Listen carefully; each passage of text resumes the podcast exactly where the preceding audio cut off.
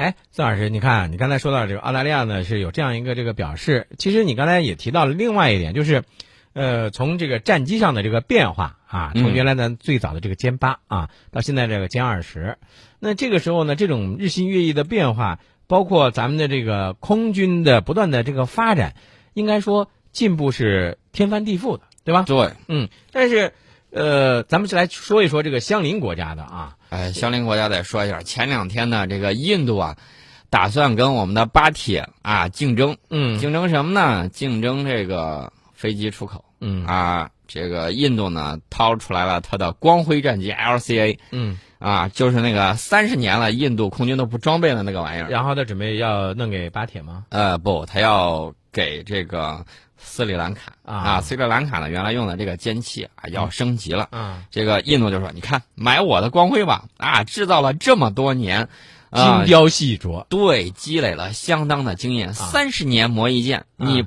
不得不选。嗯，这个巴基斯坦呢，这个当时呢推出的是什么？就是枭龙嗯啊，枭龙战机我们都知道，这个物美价廉，性能优，对付这个印度的这个光辉，那简直是啊，嗯热刀切黄油。嗯 那就是说非常的快啊，对这直接就化了。哎，宋老师，其实你说的这个，我我我是从另外一个角度咱来说说这个啊。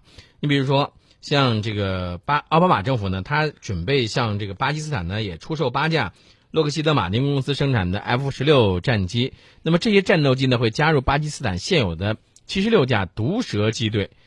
嗯，而与此同时呢，巴基斯坦空军的主要对手也就是印度空军，你刚才不是提到了光辉嘛，是吧？但是它很多的这个飞机，由于到达了服役年限退役，包括很多的这个中队呢遭到了这个解散，那这样一这个这个规模就日渐萎缩了。那咱再对比一下啊，假如巴基斯坦完成了这个购买了，对吧？呃，八架 F 十六，呃，还有其他的一些这个战机，那么这样一对比的话，那印度空军啊啊，是吧？啊，这个大家都知道啊，咱俩在说印度的时候，老黑人家我没有，啊，是你说的，很多朋友都觉得我们在黑他。我没有。好，那就是我在黑他。其实呢，大家抛开啊，抛开我们俩，美国也在黑他。美国呢，这个国家利益网站在上个月二十二号的时候，专门发表了一一篇题为《摔机着陆：印度空军缓慢而痛苦的死亡》的文章。这个作者是防务版的主编戴夫马宗达。你看看，这不是咱黑的吧？这是美国黑他的。啊，美国黑他的，美国就在那儿对比说，你看你个印度的这个空军呐、还有这个南亚的整体力量平衡啊，这个取决于印度自身啊。但是印度呢，现在越来越受到更强大的中国的挑战，这这是不忘在中印两国挑唆啊。嗯，呃，大家一定要注意，美国经常性的这个啊，这种春秋笔法，正写着的时候，突然他加了一笔，说啊，你看啊，这个中国又如何如何，我对他这种写法表示很不喜欢。嗯，那么你咱接着说印度啊、这个他为什么说印度在缓慢啊，缓慢而痛苦的死亡？一个就是老旧机型不行了，另外呢，巴基斯坦正在升级空军的战斗力，甚至可能扩大这个空军的规模。嗯与此同时呢，印度空军规模是在不断的缩小，所以说呢，他就给了他这么一个说法。呃，其实说白了，他也是为了卖飞机。另外呢，他对印度跟俄罗斯啊在空军项目上走得太近很不高兴。嗯嗯这个印度空军呢说了啊，我们要跟俄罗斯一块儿把特五零给拿下来啊。这个嗯特五零这个怎么说也算是五代机吧，嗯啊，拿下来之后，我就可以一步从那个四代机跨越到隐身时代了啊，嗯这是个好事儿。呃，所以呢，美国一看这种情况，黑你一下活该，谁让你没事儿跟俄罗斯走的那么近呢？嗯，所以说这就是美国的这种一种想法。呃，咱不仅不是说人家黑不黑他，我只是说咱单纯的从这个包括战机的数量，包括战机的这个一些种类，还有飞行员的这个素质上，这个也是可以起到对比的。你像印度，呃，它缺少那种训练有素的飞行员，对吧？最主要的呢，还是因为印度没有能够选择一款新型的战斗机，并且及时的去完成谈判。对，那么美国这个防务主编呢，一点儿都不给面子，说大致说来，印度要考虑报废光辉战斗机。嗯那么你要买多少飞机呢？至少得买一百二十架以上的苏三零 MKI 侧卫 H 型的战斗机，才能够恢复你一些实力。嗯，呃，这简直是黑人无下限呐！但是有有一个说法说，这个光辉战机有五十七处已知的缺陷，这么多的这个缺陷，那敢上天吗？呃，这个我曾经在微信上啊发过这个相应的这种图文推送，大家可以看一下。呃，前两天呢有一期，就是大概题目是这个样子，是这个印度要和巴铁抢生意了啊啊！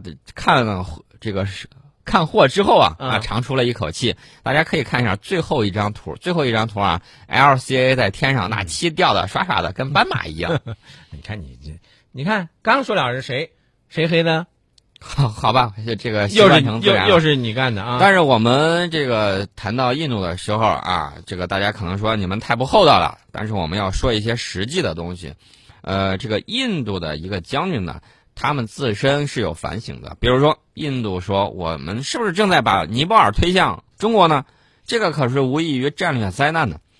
呃，印度和尼泊尔是传统盟友。那么，印度总理在访问尼泊尔的时候呢，明确表示，印度想要迈得更远一些。嗯，其实呢，大家都知道前两天的那个新闻，印度打算对尼泊尔禁运啊，要他改变他的这个国内政策。呃，大家知道，后来我们给这个尼泊尔提供了相应的这种燃油。嗯，那么随着时代和观念的这种转变。呃，印度的将军自己就说：“你这个是印度政府可能做出了又一个错误的决定。”嗯，那么我告诉大家，印度其实呢，大家觉得他好像憨憨的，跟大象一样很老实的样子。嗯，其实呢，我觉得都很鸡贼的。他也有自己的一个大国梦，是吧？对，他有一个非常庞大的雄心。嗯，那么我告诉大家，他实际上他都做了哪些事儿？我给大家说一下阿富汗。大家要是去过阿富汗的时候，或者说看这个阿富汗这个。呃，怎么说的这个新闻呢？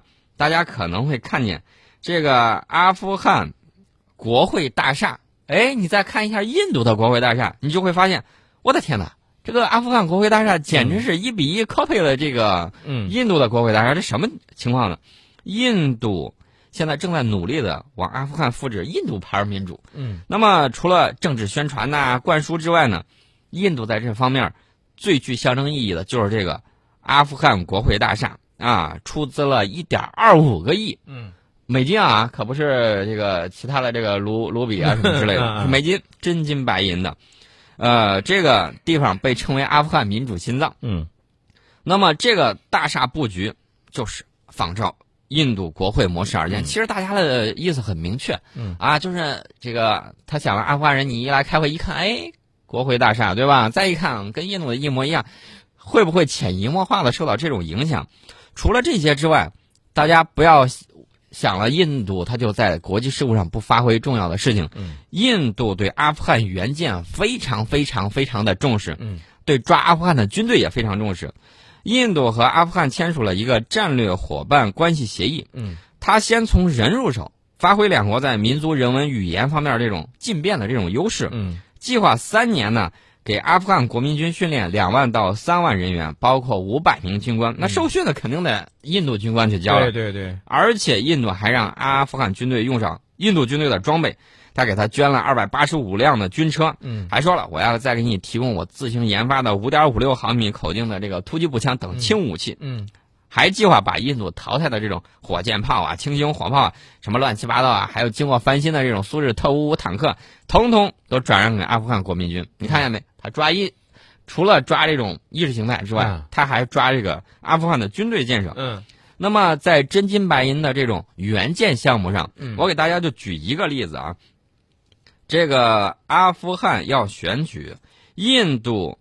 就二零零四年的时候，印度专门向阿富汗提供了五万支专用墨水，防止这种选民通过反复投票作弊啊！你看这这个想的怪细的慌，想的非常的细。除此之外，比如说什么英迪拉甘地儿童医院呢，等等等等，都在这儿真金白银的在这儿撒。那截至到一零年的九月，你知道印度给了多少？嗯，超过十三亿美金。所以你看，印度它有一个大国梦，它像包括像承诺向非洲提供百亿美元的低息贷款啊等等，这些呢都是，呃，让大家就有一种想法，就是不是印度的非洲时刻会来了？刚才我们提到了说，印度的非洲时刻是不是真的来了？这个印度在二十九号的时候承诺啊，未来五年要往非洲提供一百亿美元的低息贷款，用于非洲在基础设施、农业。能源、教育、卫生、人力资源开发和信息技术等领域的发展。嗯，我有个朋友在非洲这个做生意啊，他就提到了这个印度产的东西在非洲其实也是很行销的。嗯，啊，所以说大家要注意，这个印度是跑去跟我们抢生意去了。嗯，所以对于印度，哎，刚才咱们老是有朋友说咱们黑人家这个印度，其实我们并不是，我们是一个和平发展的一个国家，我们也希望我们的周边的这些国家呢，也都能够有自己的这个发展，对吧？啊，对。